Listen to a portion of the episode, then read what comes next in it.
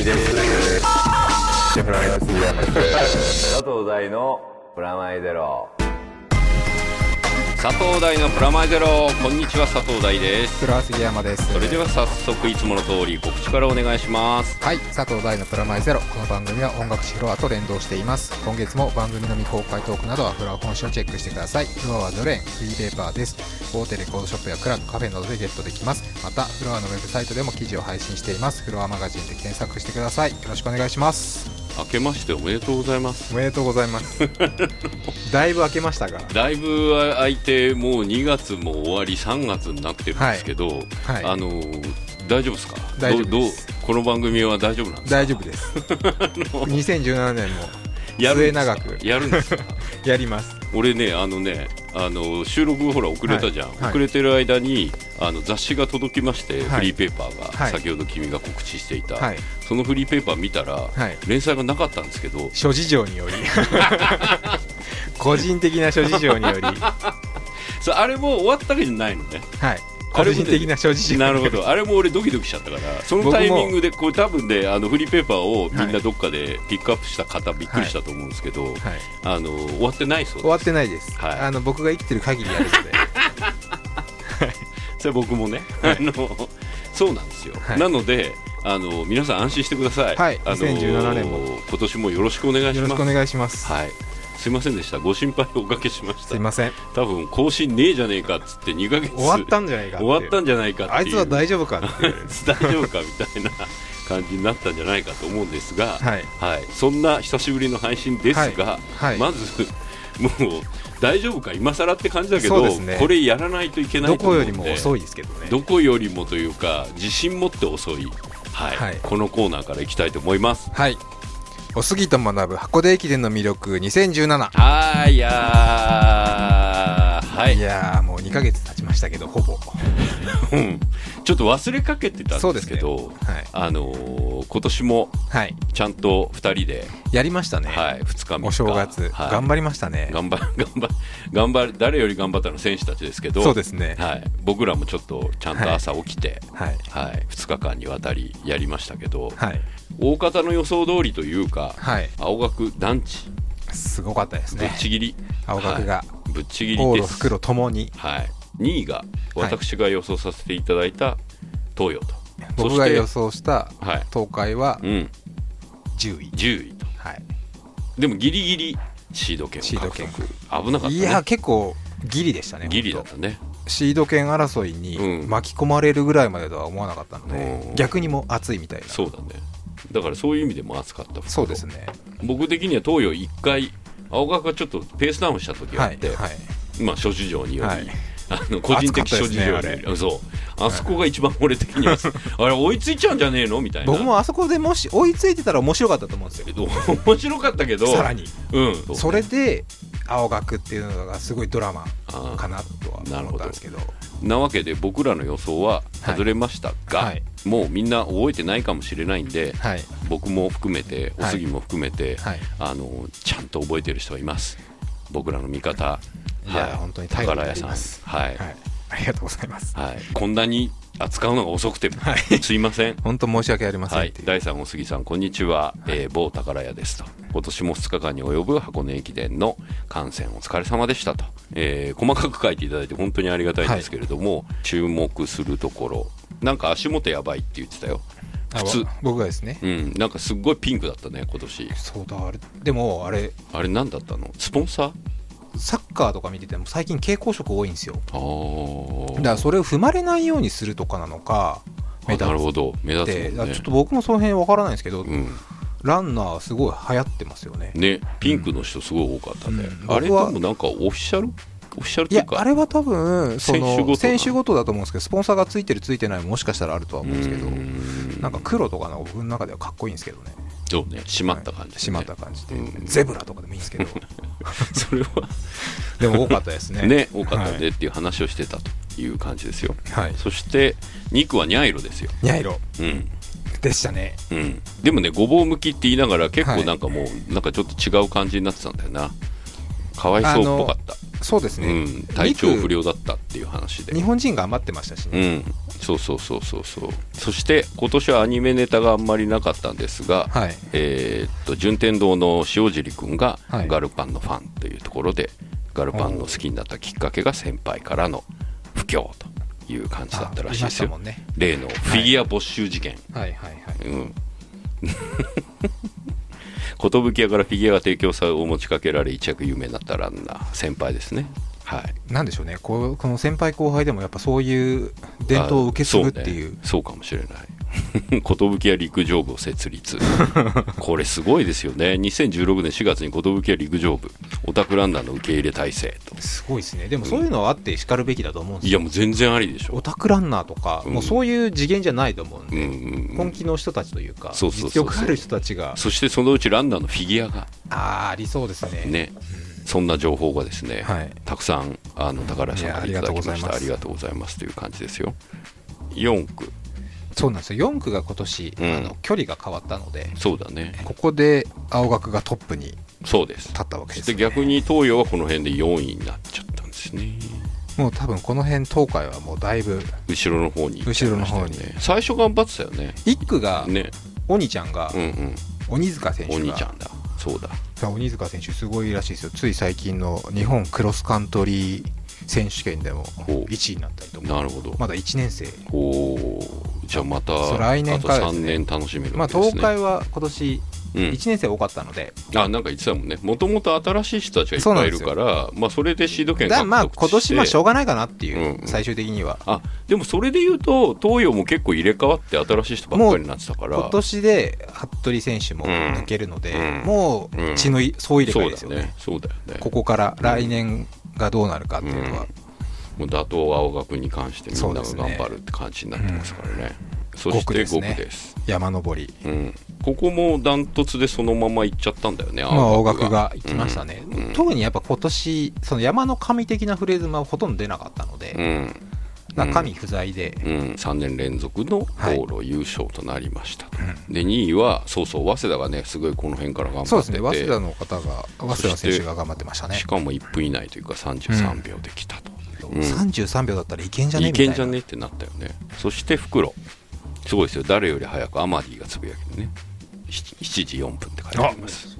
う。ん。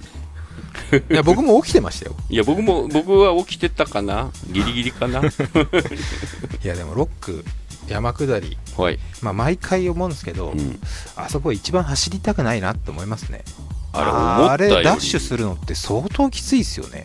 テレビで見てるより全然ある角度あるもんね、はうん。昔うん。こけてうん。一回転してすげえ綺麗に立ち上がった選手がいたんですよ。マジか。それはそれでかっこいいみたいな。かっこいいですよね。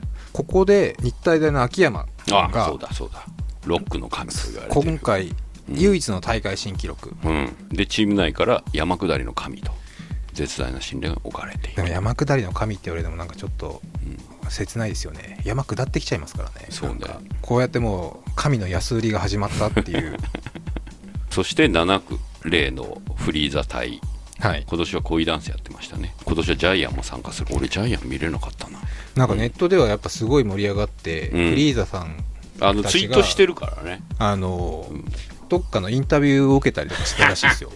いよいよいよ。もいうよあれですよ。箱根初のエンドエンドースターが。エンドースターね。エンドースターの誕生ですね、うんうんうん。あここに書いてありますよ。フリーザを映す前にカメラをやってくるランナーに戻してしまうなどカメラに映り込む回数が減ってしまった。戦い。それでも恋ダンスパーフェクトヒューマンカープの応援スタイルを披露し最後は学連国士舘にエールを送って応援と書いてある俺恋ダンスは見たんだけど、はい。パーフェクトヒューマンとカープの応援スタイルもやってたんだね。すごいですね。やっぱ流行りを取り入れるっていう。すごい。でもピコ太郎じゃないんだっていう。ピコ太郎目立たないのかな。ちっちゃいかもしれないですね。あの足上げてるで。ピコ太郎いいそういなかったですね。あー沿道いそうでしたけどね。いそうだったけどね、うん。それでね今年ずっと,、えっと新しい試みの,、はい。あの GPS 対応の,、はいはいはあの更新マップっていうのが、公式ホームページに上がってたんですよ、はい。ちょこちょこ見てましたよね。すげえ見てたの。はい。あれが面白くて、はい。であの順位が変わっていくとことかこうビーってなっていくのがすごい往路袋ともにこう面白くて見てたんだけど、突然すげえ早く行ったり突然なんか違うとこ行ったりしてたの、であれなんだろうと思ってて、はい。そしたらあの GPS をはい。搭載してるのが、はい。あのー後ろの先導カああ監督とかが乗ーそうってるそうやつに対応してたんだって、はい。だからその車がほら抜けるじゃん、うんうんうん。抜けたらそれを追っかけちゃったんなるほど。だから急に俺が順位間違えておいここでダッシュか？みたいな。そう。すんげえ速いみたいになったりとかしてたのはうんうんうんそういう事情だった。うん。でそういう話をつぶやいてたら、はい。なんかあのもっと選手につけたらいいんじゃね？みたいなそうですね。うん今の技術だったらできそうですもんね。そうそうそうそう、であのまあたすきにつけるとかもありだけど、はいはい。でも時計につけるってありだよねっていう話になって。そうですね。で時計につければ今だと心拍数が分かったり、はいはい。あとペースが分かったりするじゃん、でそこで体調管理とかもはい。できるし、昔ね F1 とかがはい。結構その車内無線とかがはい。中継の副音声で見聞けるみたいなのがあって、はい。それに近いこととか例えばねうん。監督者がなんか喋ったりしてるとか、それはいいですね。ね副音声とかで聞けたら、うんうんうん。あの緊迫するよね、そうですね、うん、違う楽しみっていうか。自分で切り替えられたら楽しいね。そうそうそう。俺だって俺あの俺もずっと大八木監督聞いてますよ「行けこら!」みたいなあそうそうそう。そういう楽しみとかもできるよね、そう俺も今年はパッと iPad で、はい。そのずっとリアルタイム更新を見ながら、パソコンではい。ツイッターをつぶやき、はい。はい。そして画面でそう画面でかい画面というかテレビの画面はい。で中継見てて、うんでラジオを そこまでやってたんですか？で聞いてはい、もうだからフル。超万全じゃないですか。そうでやってた。未来だなって思いながら。そしたら それ未来だなって思ってやってるのに、はい。その更新情報がベロベロに間違うっていうのがあって、これまだまだだまだまだ甘かったわけですね。そうそうそうこれからだなと思って。あとスピードが分かったらいいなと思って。ああそれはありますね。何キロなのかあれ見てるわかんないじゃん。とちょっと遅く感じますけど、ね、遅く感じる。めっちゃ速いですからね。そう。たまに沿道自転車で走るやつとか、はいやっちゃいけないけど走ってるやついるじゃん、あれすんげえ速いじゃん。後ろからの映像とか結構速いスピード感ちょっと出たりするんですけど。出るね。で山とかで後ろからだとちょっとかっこいいじゃないですか、かっこいい。カーブ曲がって。あとそろそろあのドローンもいけると思うんだね。ドローンいけますね。ね。うん、うん。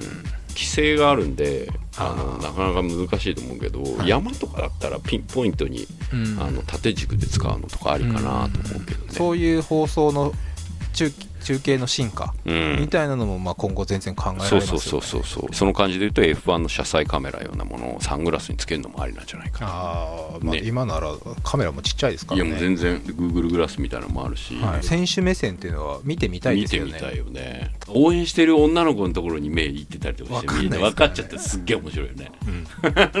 どこ見てるかとかはちょっと気になります気けど、ね、になるよね。特に広いその道路が抜けたところとか。うんうん意外と言動見てたりとかね。意外とずっと下見てるとかもあるかもしれないですね。あるかもしれない。人に性格出そうだよね、うん。見てるものでね。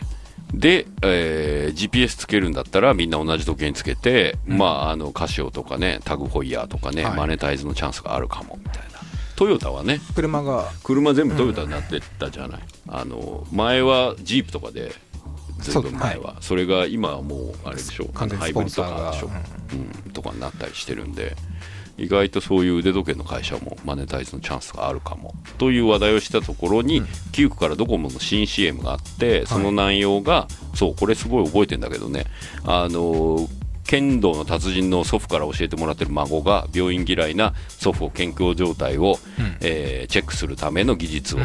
あの内緒でミサンガに入れてあげるという内容で,、うん。でこれはね結構面白かったんですよ CM が、ううん。ん、じじ気づかないみたいなね、はいはい。教わってるはずの孫の方がおじいちゃんの健康状態を管理してたんですっていうはい。エピソードのちょっと SF で。去年もなんかハムの会社かなんかのやつが、はい。あのコロニーであのなんだっけあなんか宇宙であの農作業やってるみたいなやつの CM があって、それもすごい面白かったんだけど今年はこの CM が一番僕は面白かったですね。まあでもこのタイミングに合わせていろいろ考えてきますからねねな各社、そうそう。だから今年の CM だからオフィシャルの公式の CM とかより僕はこのドコモの新 CM が面白かったですと、でもこの新ドコモの新 CM その後みんな見ないんだけどここだけのためだったのかな。すか？すごいな。すごいですね。それだったら、うん。そして最終10区を走る日体大の、えー小野木選手もガルパニストと。その辺のチェックがすごいですね。すごいですね。うんえーパンツァー4おのぎと寿屋公式ツイッターが最後まで炸裂すると。SNS はそこの辺で盛り上がるんですうんね、うん、もうこの辺ではもうゴールに近くなっていってるんですね、でこの辺で僕すごい象徴的だなと思ったのは、東洋の悔しい顔なんですよ、はい。もうずっとね、はい。向こうは、でも早稲田超喜んでて、はい。あの順位的には逆なんですよ、抜かれてんだし、はい。早稲田とかね。だけど抜いたはずの東洋の方がうん。悔しい顔してて、まあなんか多分来年再来チ年ー向こうに。カラーですよね。そうそう。あと駒澤とかが多分相当悔しかったと思うんですよ、うん、今年だってトータルで駒澤は結構不発でしたからね。なるほど。駒澤9位ですね今年。ね。でそんなわけで、えー青学がはい。優勝したと、で駅伝3冠達成と。箱根も3連覇と、で原監督は3級大作戦。これあれよく覚えてなかったんでその後正月にものすごいみんなが言ってるから分かったんだけど、3級大作戦っていう作戦だったらしい。そうです。うん、なんか毎回なんか言う面白い作戦を。そうそうそうそう。この辺がテレビ映えしている人だな、いやあの人うまいなって思いました。うん、で元営業だからね。元営業でもそれでやっぱそういうトークもうまくて選手をやっぱ鼓舞する感じ。鼓舞するのがうんすごいんだろうなっていうのは改めて思いましたね今回、でもなんかあれですよ、えーまとめ。圧倒的な強さの青学だったように見えるが7区までの区間賞は全て違う大学そうなんですよ。が獲得、うん。うんこの現象は77回以来の16年ぶりだということで、もしかしたら来年以降はちょっと変わってきちゃう感じになるかもしれないですねっていうことですね、でもでもそれでも勝ってるっていうのがやっぱすごいと思うんですよね。チーム力だよね、うん、だから全体的にやっぱもう強いと言われてましたけど、そこをいかにマネージメントするかみたいな、うん。そしてなんかあのその後のニニュースで僕もこれちょっと見たんですけど、はい。あのあれですね金沢大学のアンカーはい。の中上君が日比谷の交差点を通る寸前にちょっと警察のミスではい。引かれそうになってるっていうこれこの後あのニュースで見ましたよ見ました。はい。うん、いや本当危ない。これやっぱあるんだなと思って、うん。去年もニューイヤーで、うん。あれあ犬。犬が出たじゃないですか。そう犬事件ね。あれに近いでもあれよりももっとやばいみたいな、うん。あれはだってさだって言っても死なないでしょあれはそうなんですよこれ死んじゃうかもしれない。これもし死んでたら来年からの開催が危ぶまれるっていう事態なのでね、これぶつかってそうですよ。本当気をつけていただきたい。なんでそこそうなるのかなっていうのはちょっと不思議でもあるんですけどね、ん分かんないですね。多分まああの時間によって交通整理とかしてたと思うんですけど、まあ何らかのミスでっていう。止めるのにも限そ界があるのでもそのからね車側の方もうん。なんか相当焦ってたのかなああとなるほど。うん。かまあそう。でも良かったなって。良かった。何事もなく。でしかもそれがちゃんとニュースになっているのも、まあうんいわゆる SNS の時代だなと思います。ね。見てる人がいっぱいいたでしょうから。うん。はい、そしてお杉さんの総評がまとめられています、結果としては青学無双だったなと、えー2位に7分差って、えーただそれも記録的には1番ではない、となる。全体の記録ね今までの、うん。となると悪い言い方だけど青学以外の調子が悪かったのか、はい。と言っております、はいなんか一歩間違えたら他の大学勝てたと思うんですよ。うん。でも青学が勝つっていうのはすごいその青学のチーム力だとも思いますし、うん、あと神不在の中でまあ監督が神ってたのかなっていう。監一番督が一番監督が一番神ってたたのかなっていう。うまい。去年のまとめにもなってる。はい、はい。らそこがやっぱあの監督が減る限り強いんじゃないかなっていう。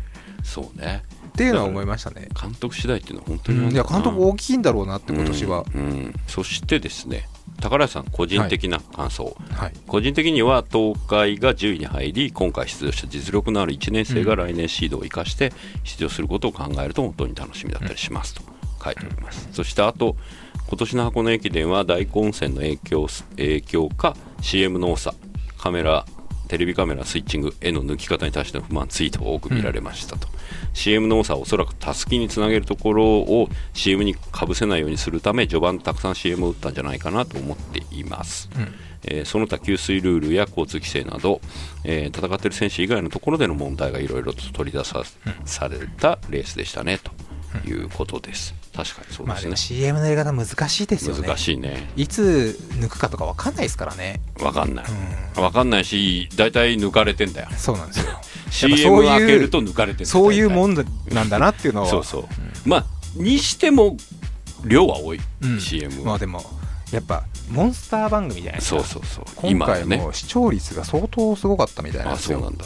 28%すげえ。オーロが27%うん。約、うんでおふくろが28%うん。最高は33.5とかいっちゃうんで。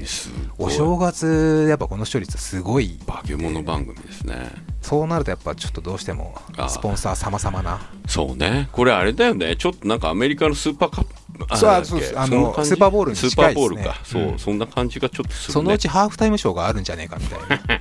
でもやっぱここまで大きくなりすぎるともう CM はうんいかんせん仕方がないのでだったらもうワイプでずっと抜いてくれとか。ああれ言ってたよね。あのニュースの時とかもうワイプでずっと下に映ったりしてたもんね,、なんかそういうんでもいいのかもしれないよね、どうせだったらもう普通に中継中に CM じゃないですけど文字テロップ流せばいいのにって思っちゃいますけどね、まあある種もうあのさトヨタの車が映ってる段階で CM だけどね、うん。もうまた来年ですね。そうですね、まあ、来年こそはいやえー、4冠はちょっともうなんかっていう。分当分い。く東海も強い、ん。今年を踏まえてとかあると思いますけど、うん。青学が多分強いんじゃないかなって気がします。なるほどでもすごいよね。俺らが始めた頃に青学なんてそういうチャラいですか？みたいな。アンシンメトリーとか言っていじってたのに。そうですよ。デッキーですよ。デッキーですよ。あれデッキーなんかあれですよね。引退、デッキー引退したみたいな。そうだから、うん。そういうのもあるんですよね、うん、なんかだからほら箱根すごすぎてスーパーだからはい。燃え尽きちゃう人がいるんだよね、あーっていうのは聞きますね、うん、もう人生のピークが10代後半20代頭に来ちゃうっていうのはなかなか辛いところではあるよね。まあスポーツ選手に。多いとは思い多ますけどね。けどね、うん、でもそんな中でも設楽君とかはうん。マラソンに、そうだね。大迫君もマラソン今年初挑戦してやっぱ2000年目指すみたいな。そうだよね。あの2020リオの時ねちょっと悔しかっただろうしね。ね。あの時はまあ1000 1万とかでしたけど、だからまあ箱根初の2020が東京五輪がようやく現実味というか、うん。うん。まあ、かなりの角度であ楽しると思うんで。みになってまいりましたね。どうせならもうねうん。駅伝とか作っちゃえばいいんですけどねオリンピックで。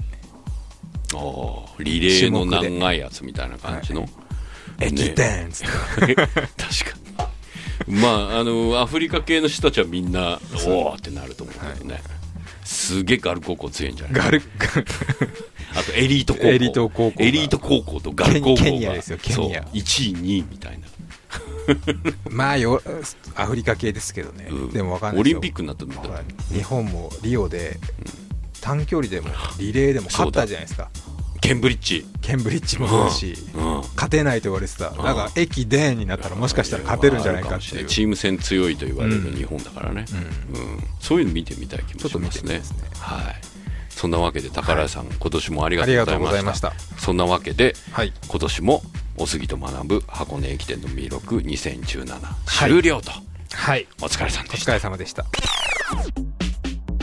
はい。そんなわけでですね、はい。今年あれですよ、まああのー2017年遅ればせながらですけど、はい。まあ、今年いろいろあるんですよ、2017年。うん、仕事の話ね、はい。あのまず、あのーあれですね。今も放送中でパズドラクロス、でパズドラのゲームの方も、はい。えー更新があったりとか、あのー今もなんか放送もはい。いい感じで盛り上がってですね。このまま2期も決まったんです。あそうなんですね。はい。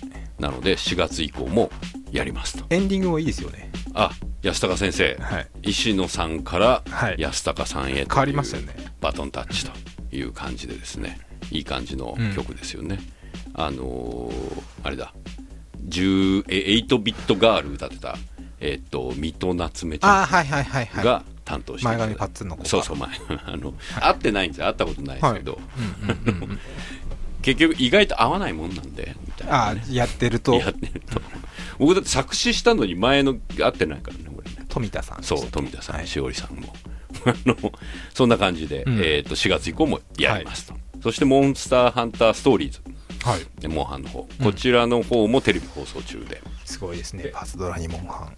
両方ね。両方。そうそうや二大巨頭を。二大巨頭ですよ、そして2月からこれちょうど放送後この間に、えーまあ日本でアップデートというか、あのリリースされることになった「レッド・イット・ダイ」という、はい。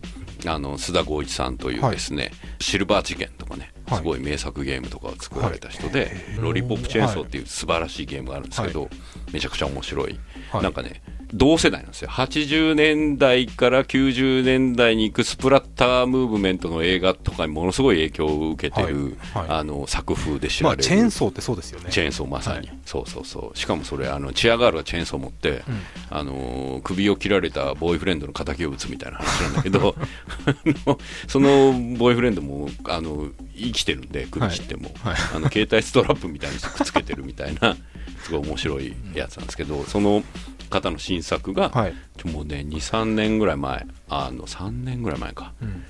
ぐらいから作ってたやつが、はい。い、よいよ、えー最初に去年の暮れぐらいに海外で、はい。あの配信されて、はい。今年2月に日本でも配信されて、あの浜健さん声やってるんですよ、あそうなんですね。うん。うん。ノーコンキットのね、はい。キットですけど、はいエンケンさんが、はい。えーっとナレーション全体ナレーション。渋いですね。そう。海外版マーク・ハミルなんだよへえマーク・ハミルからねそう。むちゃくちゃでしょ、ん。あのフォースですよ、みたいな。あのそして、えーっと瀬戸際子ちゃんってあの、はい。保険会社まあ地獄保険会社の,、はい。あの営業やってる女の子っていうキャラクターが出てくるんだけど、はい。それをね神田さんがやっていただいてあれですよ。アナですよあああのかなあの神田さんですね。う神田さんですよ、はい。神田沙也加さんに娘さんですね。娘さんの方はい。にやっていただいて、素晴らしいですよ、うん。あの人もなんかいい感じで熟成されてきましいや、たよね。いいですよ。声優さんとして素晴らしいと思いますよ。で、レッド・イット・ダイがですね、3月にソフトとして発売になるんですかね。はい。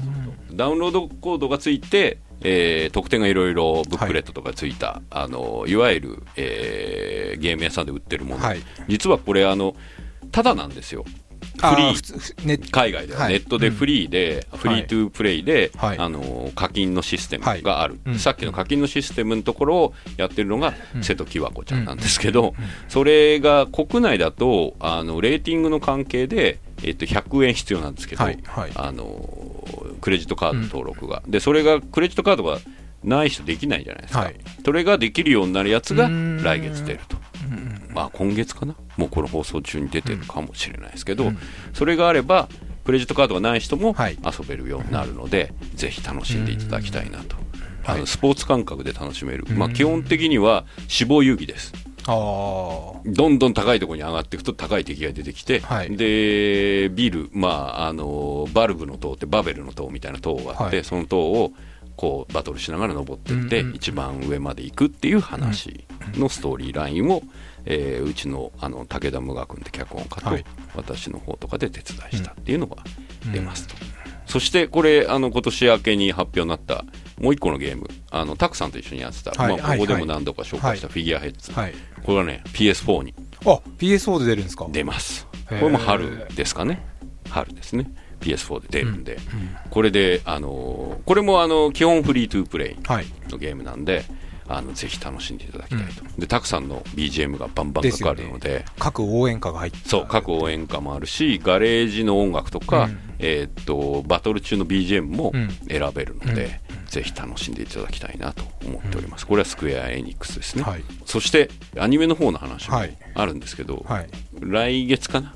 じゃあ次の回にでも。はなんか言えると思いうん。ます、もういよいよいよいよ差し迫ってきてるいくつかの企画そんな感じの今年なんでよろしくと、そして僕年末年始はい。また相変わらずテレビ見てました。あのーあ高い城の男ってドラマがね今アマゾンプライムでやってるんですよ。はい。でもともとフィリップ・ケイ・ディックがはい。50年代、ん？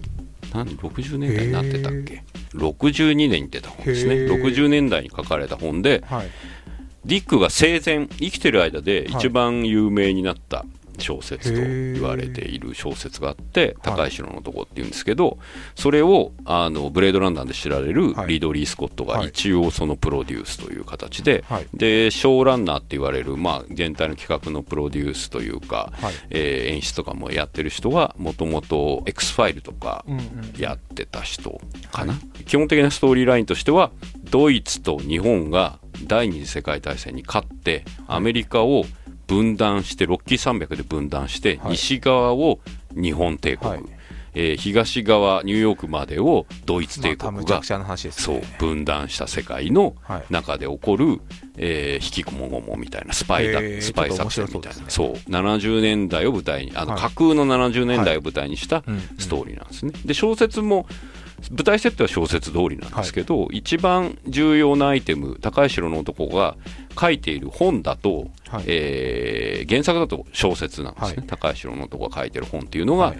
えードイツと日本がはい。負けて、アメリカがと、えー連合軍が勝ったっていう世界の小説を書いてて、はい。それがナチスに発禁とされてて、はい。でそれを書いた男を追っていくって話がへえ面白いね。面白いでしょが元々の原作なんねで今回映画版になってこれをどういうふうにするのかなと思ったら、それはね映画版じゃないドラマ版になった時、映像があるんですよ。フィルム。はいはいはいそれが、えー、白金のフィルムでナチスというかヒトラーがそのフィルムをすごい追ってるんだけど、そのフィルムに映ってるものは何かっていうと、えーパラレルワールドというか、日本とはい。アメリカが戦争のでせどっちが勝ったか逆転してる世界の映像が映ってると、ナチスが滅んでる世界の映像が映ってるっていうはい。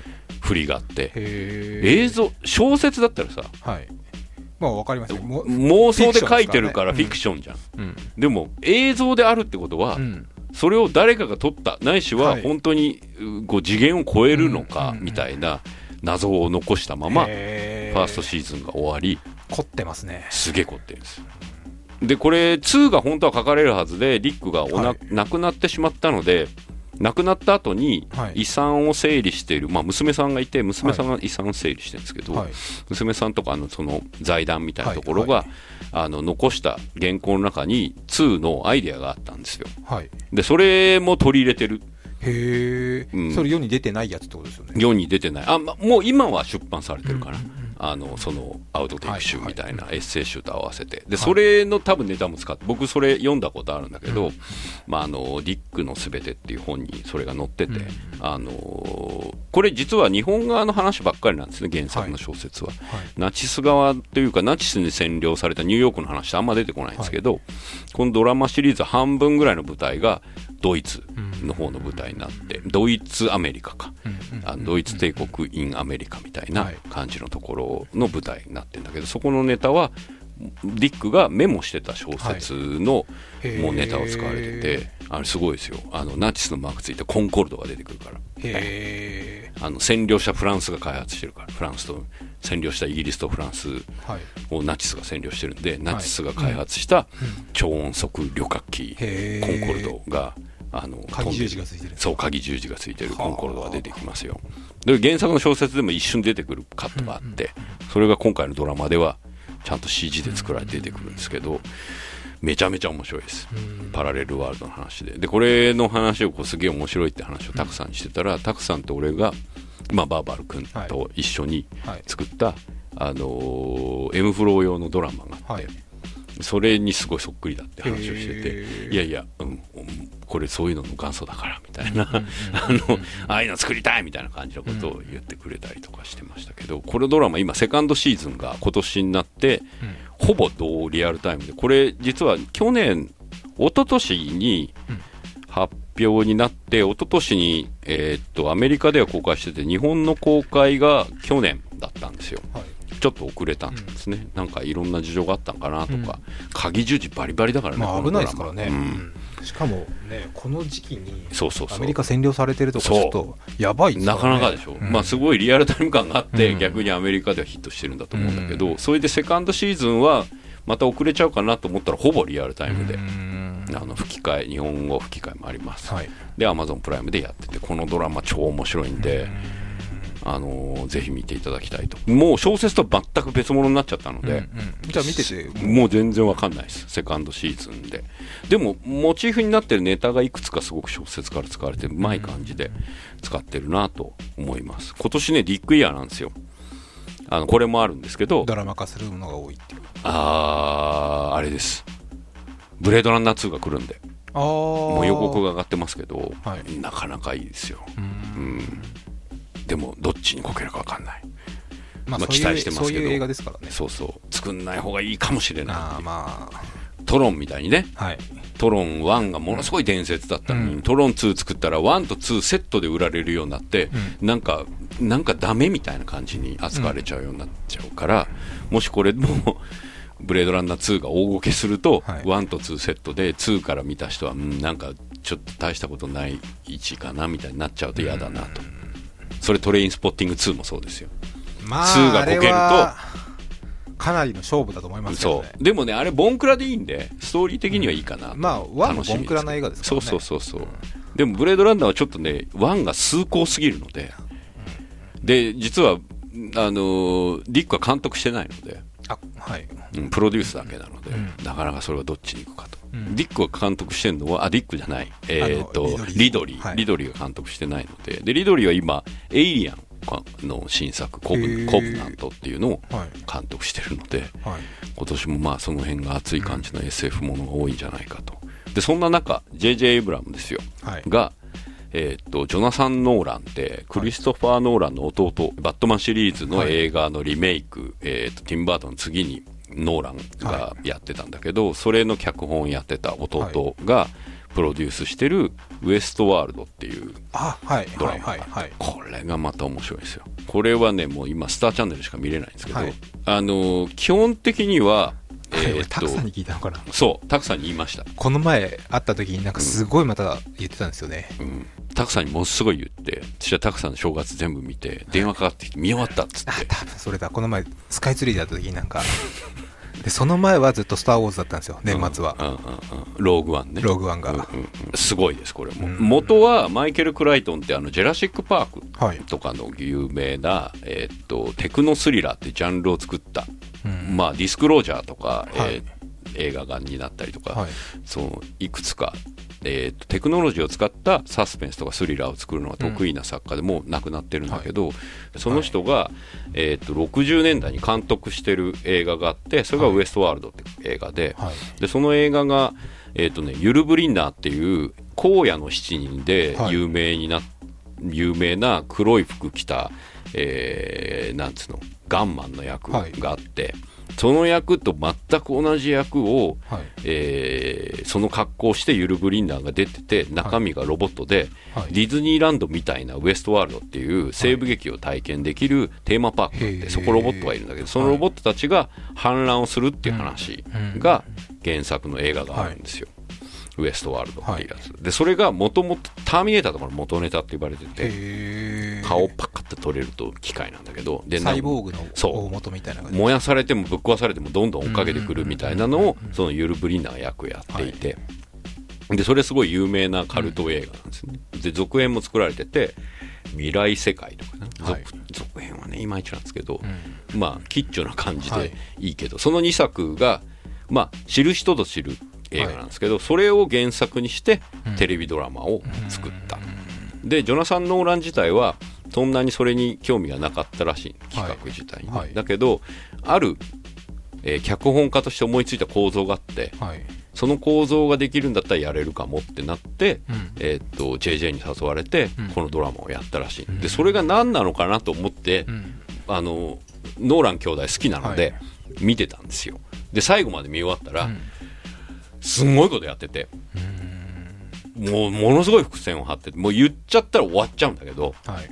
それはもうロボットとこの世界でしかできないネタのやつを使ってて。ではい。脚本家が思いついてもなかなかそれをテレビドラマでやろうとは思わないネタをやってるんですよ。それをシーズン1の最終回で見た時にあノーランがやりたかったのこれかと。ん。でこれはなかなかすごいなっていう感じ。うんでエド・ハリスって結構有名な有名なというか、えー、とアポロ30とかにも出てたのかな、はい。あの武骨な顔で結構俺好きな役者なんだけど、の彼がユル・ブリンナー的なあの格好をしたはい。ガンマンみたいな役で出てきてて、であとアンソニー・ホップキンスはい。がテレビドラマ初めて出てるんですけど、アンソニー・ホップキンスあんまハンニバルですよね、はい。で彼が、えーその全体を作る AI を作ってる、えー科学者の役で出てて、これがねすごいっす。うん。めちゃめちゃウエストワールド。ウエストワールド。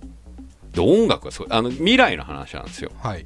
でもそのウエストワールドっていうテーマパークの外に一回もカメラが出ないで終わるので、未来の世界なんだけど、えーっと半物語の半分以上は西部劇みたいな感じ。でも西部劇なんだけどそこでいるキャストみたいな人たちがいて、でそのキャストみたいなのは全部 AI でできたロボットで,、うんうん。でそのロボットが昔はね機械で作ってるロボットなんですよ。ガチャッと外して、はいはいってやって、うんもうもうあのちょっとアナログっぽいそうターミネーターみたいなやつ。で、今回のやつは 3D プリンターなんですよ。はだからその作ロボットが作られていく構造があはい。広角機動隊を初めて超えるビジョンができた。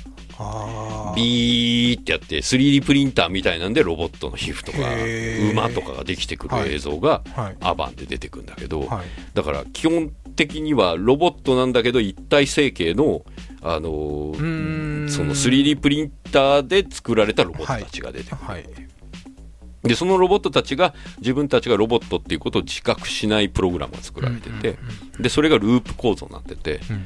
でそのループ構造がドラマ自体もループしててもう四畳半神話体験みたいに同じシーンをそうそうそう。で同じシーンを同じセリフを言う役者が言って相手によって変わっていくっていう。わけわかんなくなるやつです、そう。俺四畳半だけでも俺わけわかんない。でもっとわけわかんなくなってる。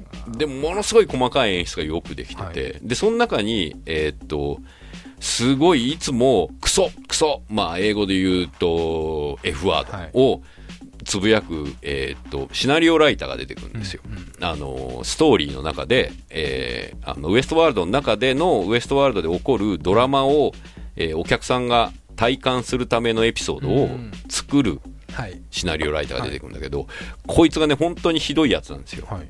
まあひどいやつなんだけどこれもうジョナサン・ローランそのものだなっていうことを言われてるのがすごい面白いです、あのそのもっと分かりやすくしろとか言われたりはい。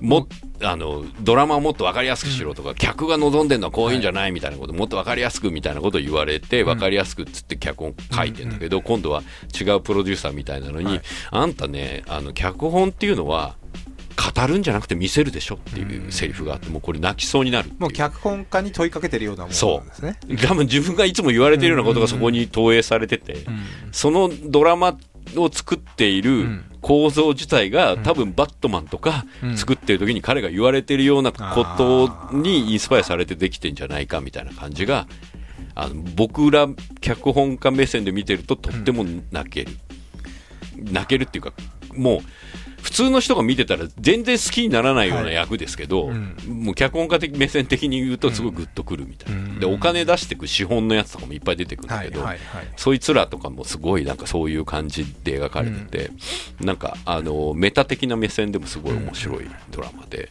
で音楽もすごいよくできてて、そのまあ普通のサントラもよくできてるんですけどそのいつも行く酒場があってそこ、はい。酒場で自動ピアノっていうかオルゴールピアノがある、でオルゴールピアノが鳴っててでそれが鳴ってる音楽が、レディオヘッドとかなんですよ。へえかっこいいですね。あのあとローリング・ストーンズとか、はいはいはい。 Paint It Black とかが、はい。パンパンパンペンポンそこだけちょっと現実っぽいですね。ペンポンパンパンってそれがオルゴールになってるわけ、でしかもその西部劇を舞台になってうーん。それに気づいた瞬間これだから SF っていう感覚っていうか、そのなんかおしゃれというか、その使い方のセンスがたまらないですね、そう。なんかだからあの曲のチョイスとかも、はい。うん、なのでこれでも言えないことがものすごい大落ちにあってその大落ちが逆転していく感じがすごくもう一回見直すとああなるほどってなるんだけど。へでこれがロボットでしかできないネタで、これがねせでシーズン2どうなんだろうみたいな感じで一応終わるんですけど、まあ今年はできないらしいっていう あのそれも物理的に無理ってえいう。なんかすんげえ金かかってんだって。基本的にゲームオブスローンの次を狙いたいと思って作ってるやつっぽいので、多分なんかすごい莫大なお金かけて、2も作るんじゃないかなっていう感じ、ちょっとそろそろゲームオブスローン終わるんですよ。はい多分次のシーズンかその長くてもその次の次で終わるんで、はい。そうするとそれ級のやつが欲しいじゃない、それが多分まあそれかなという感じですね。なんかなんか最近すごくそういうのが流行っててちょっと前のそういう SF 映画だったり、はい。小説だったりをネタにはいはい。テレビドラマ、あの12モンキーズってテレビドラマ。ましたね、はい。そう映画のああれ途中まで見ても意味が分からなくてもう見れなくなったんですけど。テリー・ギリアムのね。はい。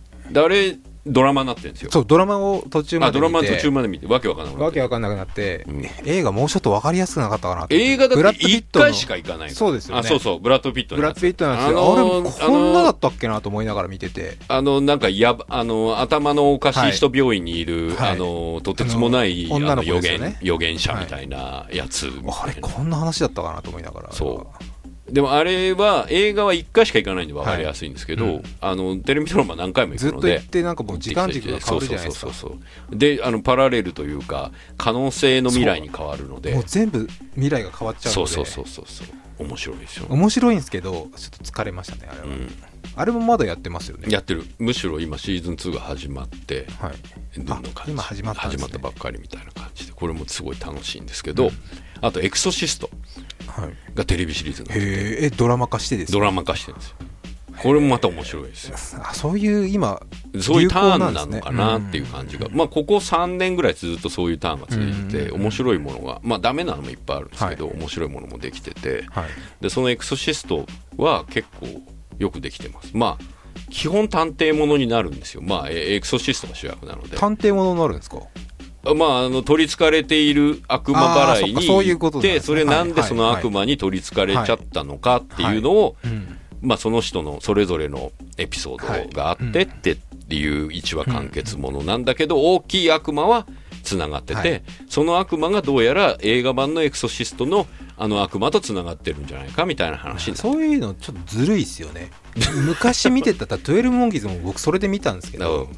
昔見て、ああそういえばと思って見ちゃうとハマるっていう、そうそうそうそう。映画とリンクしててどうなるのかなって思っちゃうっていうあの狙い撃ちがずるいなずるい。でこの方法論ってさ、うん。日本でもできないのできか。なますよね思うんだけどね。昔あった、ねうん。その名作を今風にリメイクして。なんか失敗してんじゃん。例えばあのセーラー服と機関銃のリメイクとか。それはでもあれなんじゃないですか、うん。あのほストーリーに補補強があんまされてないというか、うん。新しさがない、うんそうだね。今っぽくしてるだけなので、そうなんだよ。だからあのクリストファー・ノーランのやつとかも、うん。正直あのドラマ見てすげえって思ってウエストワールド見たらチャッチーって思っちゃうはいから、はいはいはい、うんそうそうそうそう、うん。そのぐらいのねそうですね。ち違いというか。だからゴジラがシン・ゴジラになるとあか。あそれだ。あのぐいらい。まあだから転校生が君の名はになるぐらいのリメイク、だ時かけとかはうまい感じでやってましたけど、リメイクしてた。リメイクしてましたけど。まさに。あれだそうすると原田知世の出方良かったもんね。そうあれはうん。細田さんがうまいなうまいよね。うん。そうそう。ああいう感じの手法で海外でドラマを作ってうんいる感じを日本でもちょっとそういうのがね、うん。あってもいいなと思いますよ、ね、昔の作品とかいっぱいありますもんね。あるある。誰でも誰も覚えてない。なんかヒーローもの結構多いじゃん。はい。アニメとかのやつとか。はい。そういうんじゃなくてちょっとしたものでもそれやったらいいよねと思うよね、あの去年でしたっけ？あの、宮崎さんが引退した時にあの、はい江戸川乱歩のやつやったじうんゃないですか、うん、ああ幽霊島ね。幽霊島。だああいうああいうんだよね。だって宮崎さんなんか復活ってあいう。もうそうだほら言ったじゃん、やめるやめるやめる詐欺だって。だから幽霊島とかやってほしいなと思いますけどね。ああ確かに。また全然違った話が期待できそうですし、うん。でねディティールが超細かそうなんで。そうそうそうそうそうそう。あれまさにねそのための企画なんじゃないかですよね。だからそれも振りですよね完全にあれ。ね。あれどうなんだろうね、だからそういうのちょっと見たいなっていう、まあ長編っていう言い方で言えば僕竜の敗者も見ましたよ。竜の敗者ですか？あの鶴巻監督の新作はい。はい。でもともとあのそれこそ、えーアニメーター見本市って、はい。宮崎さんが大字書いて、はい。安野さんがプロデュースしたはいはいはいはい。短編映画の、まあ、あのうん。小山茂人君とかもいっぱい、あのやってる、はい。それこそこの番組で言うと草野剛君もやってる、あれのシリーズの一作目で作られた「はい。竜の敗者」ってやつがあるんですよ。あの前城大太郎さんの小説家が原作やったやつ、でそれの長編が、はい。この間 NHK とドワンゴとカラーで作ったんですよ。はい面白かったですよ。すごく、うん、それもだから短編で映画で作ってはい。原作が前城さんの小説で,、はい。でそれを長編映画というかうん。テレビシリーズの前後編のまあ全体で90分ぐらいのものにしたみたいな感じとか、まあ、それで言うとあの火花もそうだよね、ああまあそうですね、うん、あれも小説をネットフリックスですもんネットフリックス今度ねえーっと今ちょうど NHK でやってます、あそうなんですうね、ん、で今度あれ映画になんだよねあそうなんですね。あの板尾さんがキャン監督やるらしい。ねへえそうそうそうそう。でおあれ鬼ちゃんとうん。うらちゃんが2人をやるみたいだよ、あそうなの芸人あのあの芸人の2人を鬼鬼ちゃんとうらちゃんがやるらしくて。まあそれはそうよねみたいな感じの。だからそれも一個の小説を原作にしながら、テレビドラマにすることでっていうことで言うと、あれもそうじゃん「四畳半神話体験」はいアニメになって、う。ん、アニメになって。でアニメになった時連続シリーズで,、うん。で小説の中でつながっている「夜は短し、はい歩け乙女」はがい。今度同じスタッフで映画になるでしょ？ああいうこうオリジナルで作りながら原作がありながらそのそれをうまく利用してうん。リメイクしていくっていうか、はっていうのはアメリカもまあうん。日本も結構そういうリサイクルみたいな感じの流れはずっとつ今年も続いててもうちょっとリサイクルが器用になっててはい。あのーそれ自体が新しい表現方法になりつつあるなともうなんかリサイクルじゃないですもんね。そう。もう全く新しいものになそうっちゃってる。そうそうそうそうそうでそこに新しい技術や、うん。新しいキャストや、うん。まあだ企画を通すためにはうん。まあそれが利用されてるけど、通された企画によって出来上がるものははい。全然違う味のものになってもいいんじゃないかなっていう気はすごいしますよね、うん。はい。そして、えー、普通オタというかですね、はい。あのー今年も続く去はい。年決着ができなかったはい。D の対決 Z、はい。略して DZ の方前回タクさんをゲストに呼んだ回に、はい。あのダムが構成になりそうですね。圧倒的に団地不利の状況、普通歌でもダム多かったですからね。はい、の中、はい、来ました。来ました。来ました。2017年。逆襲。D の逆襲。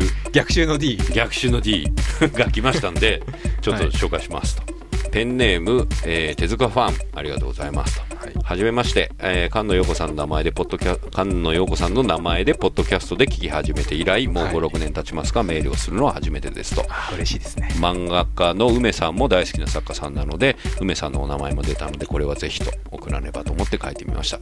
さて、えー D の対決ですが私はダムも団地も大好きなのですがえー団地が劣勢のようなので今回は団地でえー前回の対決の際に佐藤さんが触れていたような気がしますが私の中では団地といえば何と何を置いても大友克洋さんですアキラはもちろん、かっこ、はいとはいえ、人によってはあれは団地というより廃墟かもしれませんが、団地作品としてのドームは、えー漫画だけでなく、映画、ドラマなど、どんなコンテンツと比べても間違いなくトップと言える作品かと。はい大友さんは、何も見なくてもどんな角度からでも団地をかけると言われていたとかなんとか。ぜひとも、団地団の超大物応援団として番組に来ていただき、対決を盛り上げてもらいましょう。はい。はいいやもうね来たら僕まだ黙ってますよいやいや。正直団地の話以外してほしいですもん そうだよね。俺もそう思う。まあもちろん団地のドーでもでも、ムとかほっと自転車の話ばっかするよ。あそうなんです いやいやいや。それはちょっと一時期自転車すごいハマってたから。それはちょっとわかんないからな自そう転車あの地元ですからね、はい実は。あの吉祥寺界隈というか、でも僕一回ね、あのー飲みの席ではい。一緒にお話しさせていただいたことがあって、はい。もうもうあのすごい酔っ払われてたのでもしかしたら覚えてないいらっしゃらないかもしれないですけど、あのーずーっと今村翔平さんの話を聞いてはい。いやいやいや最高でしたね。はい。あのそういう映画の話とかね、はい。してもらうとすごくいい話をどんないっぱいしてる。方なんですか？すごいフランクですよ、あそうなんですね。うん、話しやすいというか。漫画の話は聞けないですそねんなイメージが全くないので。え？そう？はい。でもほら、あのー気分は戦争とか見てるとはい。出てるじゃん、あの漫画の中に。あのなんかなんかもう。なんかああのイメージはそんなにあのまんまじゃあいやあのあの感じですよ。あそんそんな怖い人じゃないですよ。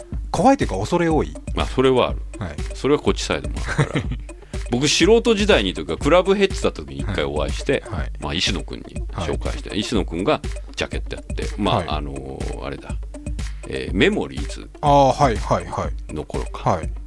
その時の話できた。素人だからで音楽好きの人だなそうみたいうな。そいうのは多分僕も多分15年ぐらい前とかだったらうん「足をはす。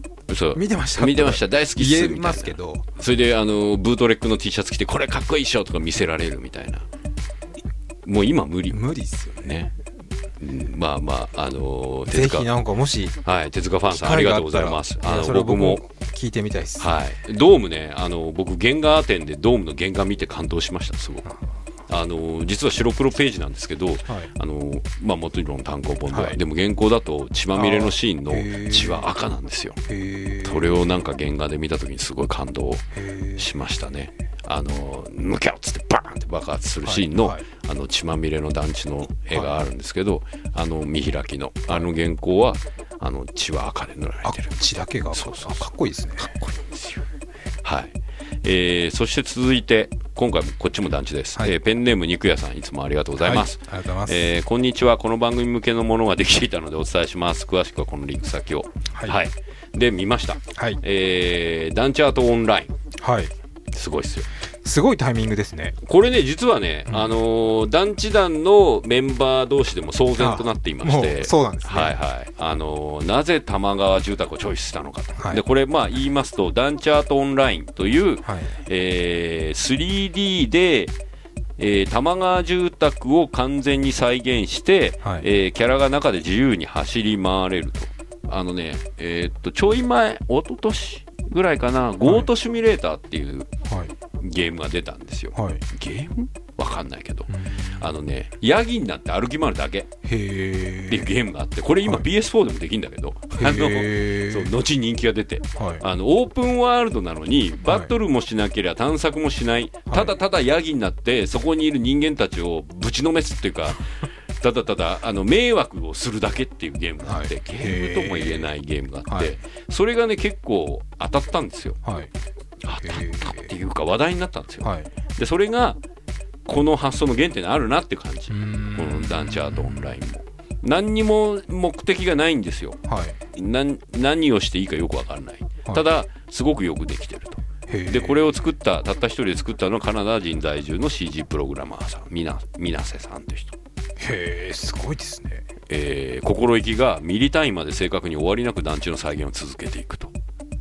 すごいですね。呼びたい。これな何なんですかね？その団地愛なんですかね？もう変質教としか思えないんです書いてあるよ。私は団地っ子で、はい。えーこれあれですよ。ネットになっている情報をそのままラジオで読み上げてしまうというはい。すごい状況に今ちょっとなってますけど、ちょっとはい。紹介なんで軽くだけねはい。あのリンクもらったんで。はい。えー団地内の空間は特殊で面白いという懐かしさに似た思いをずっと覚えていたので2017年春から私が生まれ育った玉川住宅の解体が始まるという話を聞いて現実でなくなってしまうんだったら 3D 空間 3D 空間の中に永久に保存できればと思ったのがきっかけですと。わ、かる。ぜひ呼びたい団地だね というかこの番組でも呼びたい。けどあのカナダ在住。そうですね。お。あここ今情報来ましたよ、あのエレクトリックアーツの社員らしいと、あそうなんですか？えーで昔ナムコで伊達京子でいいのかな？あ CD アイドルいたね。いましたね。伊はい。達でしょ、をやってたスタッフだって。いへえやこれじゃなんかちょっとあの LINE ある人いるんじゃないか感がちょっと出てきたよ。へえすげえ。あそうそう。いるんだよ。今ねエレクトリックアーツって EA ってあの、はい。アメリカですごいでかいゲーム会社、僕ほらテキサスにあるギアボックス行った時も言ってましたよね。日本人のスタッフがいて、はい。その人は元スクエニだったかな。はい。だから結構今なんかあのゲーム業界日本では割と,、えー、と子供向けだってさっきの話じゃないけど、ちょっと RPG とか、あのまあ、モンハンもそうだし、えー、とパズドラもそうだけど、はい。そういう流れだけど海外的に言うと、まあ、やっぱあの日本ではね小島秀夫監督がすごい有名ですけど、そういう感じで作られていくゲームの業界に日本から海外に行ってる人って多いんですね。でそういう人が多分作ってくれたんだって。これなんかドラマにしたいよねうん。ぜひ本物を見てみたい。今ニコニコで上がってるらしいです。ダンチアートオンラインで検索したら出てくるので、はい。ぜひ興味のある方は、えーチェックしてみてくださいと、ありがとうございますありがとうございます。はい。素晴らしい、えーおはがき最後、えーペンネーム団地応援者。ナノタさん。ナノタさん。すいません、えー団地応援者ナノタさんありがとうございます。ありがとうございます。えー毎回楽しみに視聴しておりますナノタと申します。たくさんの会にてもやもやした気持ちになったのでメールをしました、えーこれもやもやした気持ちってなんだろう、えーさっきの回での敗因はこれ団地側に立ってますからね、はい。えー団地に優位な指標を打ち出せなかった点に感じました、えー団地とダムの差優位だと思うのはそこにまつわるストーリーの豊富さと多様性かと思いますと、えーそこで家庭の話として団地とダムを題材にした作品どちらが面白いのをたくさん作れるか競争をしたらどうでしょう？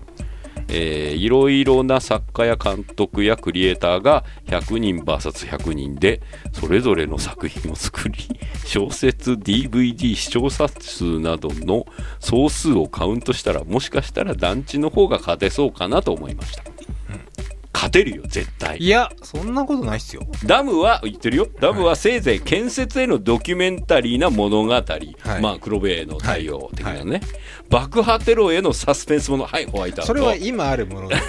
ダムにはまだまだ見ぬ、まだ見ぬ可能性が。まだ見ぬ可能性。なるほど。はい対して団地は都市計画や歴史政治建てる人の物語だけでなく恋愛ものホラー殺人事件の探偵ものや刑事ものそこで育った少年少女や住まう人々の人生の物語などなどが挙げられますほらドームもそうだしねいやいやいやいやいや。都市計画？どうでしょうか？団地に優位な気がしませんか？追伸が面白いですよ追伸これ読んでいいのかな？自分はガスの仕事に関わるものでその点から集合住宅についてのお話があったのですが打足かと思い今回は割愛させていただきましたがいつかメールをできればと思いますこういうの面白いですね。そういうのはちょっと聞きたいです。うん、こういうの好物だからただうん、都市計画や歴史や政治、ダムもめっちゃありますから。うん、いやいやその水をがもたらす人間の営みが。マクロの話じゃん団地の良さっていうのはねもう本当にねあのー、名野田さんのおっしゃる通り多様性なんですよ、ダダムもあります。うん 絶対だってダムのの放水見ながら手つないでとか超ロマンチックじゃないですか。恋愛ものこれでもできるかもしれないですよ。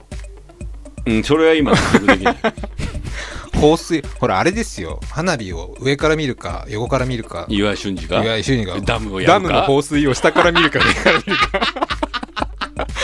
それだけでも、それだけでも違いますから。確かに上から見るか、下から見るか。下から見るかあるよね。下からかかって虹が出るのもいいねっていう上から見て上から見てなんか下に下々のものを見るのも。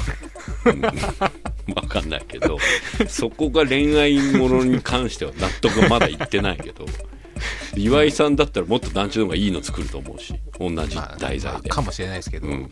まあその多様性という意味ではまあ確かに男子の方がありますよね、うん。そうやっぱ生活人々の生活がうん。100万通りぐらいあるんで、その通りですよ。そこは勝てないと思います確かに。そうですだあの坂本淳二監督みたいな作品はダムじゃできないので、うん、だし是枝さんみたいなね、まあ歴史を重厚にこう、あでも歴史を15年やったら黒部の太陽だってもう建てる前からもう歴史の違う違う違うんだよこ営み。う、うん、生活まあそう生活になったら無理。職場じゃんそれ。はい。わかんない黒部の太陽は職場の物語、あれもうプロフェッショナルというか、はい。プロジェクト X みたいな、プロジェクト X ですかね、うん。こっち違うよ。日常ですもんね。そうそう。もう立って終わった後の話だからまあそこは勝てないです。確かに。そうそう。まあまあまああの D の対決はねこれからも続くんで、ぜひ団地応援者名野田さんは、はい。ガスについていやそれは集合住宅。視点ですよね。そう。でこれガスと集合住宅の関わりに、うん。水と集合住宅も関わると、もしかするとダムとその接団地がつながってくる可能性もこうちょっと見えてくるんじゃないかっていうね、最後は和解か